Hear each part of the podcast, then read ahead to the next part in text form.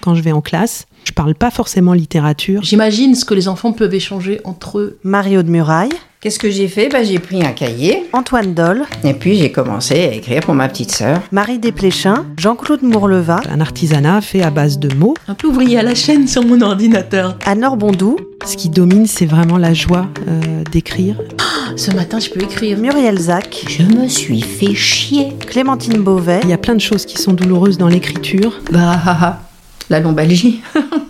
Ils sont auteurs, ils écrivent des histoires pour la jeunesse. Dans Histoire de jeunesse, ils nous reçoivent pour nous raconter leur propre histoire, celle qui les a fait devenir écrivains.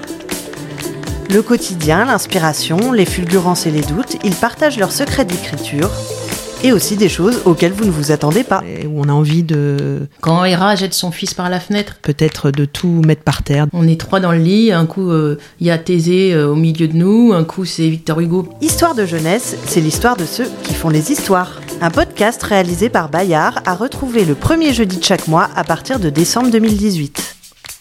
Contrairement à ce qu'on peut croire, écrire, c'est physique.